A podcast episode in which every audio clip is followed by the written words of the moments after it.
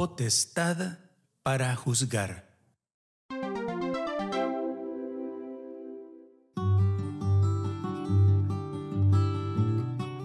Evangelio según San Juan, capítulo 5, versículo 26 al 29. En aquel tiempo, Jesús dijo a los judíos, Porque, igual que el Padre tiene vida en sí mismo, así ha dado también al Hijo tener vida en sí mismo. Y le ha dado potestad de juzgar, porque es el Hijo del Hombre. No os sorprenda esto, porque viene la hora en que los que están en el sepulcro oirán su voz, los que hayan hecho el bien saldrán a una resurrección de vida, los que hayan hecho el mal, a una resurrección de juicio. Yo no puedo hacer nada por mí mismo, según le oigo, juzgo, y mi juicio es justo, porque no busco mi voluntad, sino la voluntad del que me envió. Palabra del Señor. Gloria y honor a ti, Señor Jesús. El Rincón de la Palabra. El juicio final es el tema del Evangelio de hoy. Algunos evitan hablar de este tema y de otros temas similares. Es que el humanismo actual ha calificado estos temas de la fe etiquetándolos de extremistas. Hoy en día, las universidades enseñan este humanismo. Por eso no es extraño que las nuevas generaciones de laicos, sacerdotes, religiosos que han sido formados en las universidades aprendan este humanismo y que después, lógicamente, enseñen el Evangelio impregnado de este humanismo.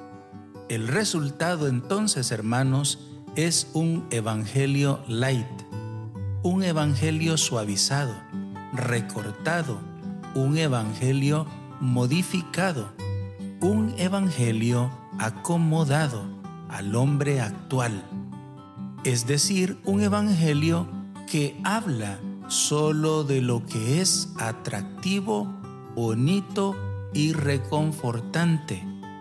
Ese tipo de evangelio alienado evade temas como el infierno, el juicio final, entre otros. Ese tipo de evangelio es un evangelio que se reduce a buenas intenciones sin cambio de vida, que no predica la conversión. De allí que hayamos escuchado frases tales como esta. Un Dios que es amor no puede condenar al infierno. Esta es una frase equivocada y seguramente tú has escuchado otras. Está equivocada en primer lugar porque el que rechaza a Cristo no es Dios el que lo condena, es Él solito el que se condena a sí mismo por rechazar al Hijo unigénito de Dios. Por eso el Evangelio de hoy nos habla de el juicio final y textualmente dice, los que están en el sepulcro oirán su voz. Los que hayan hecho el bien saldrán a una resurrección de vida. Los que hayan hecho el mal a una resurrección de juicio.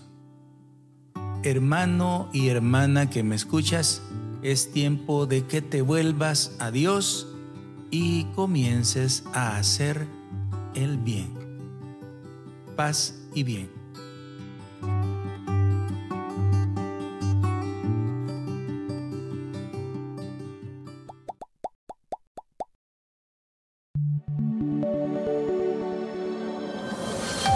Comunidad Católica Virtual.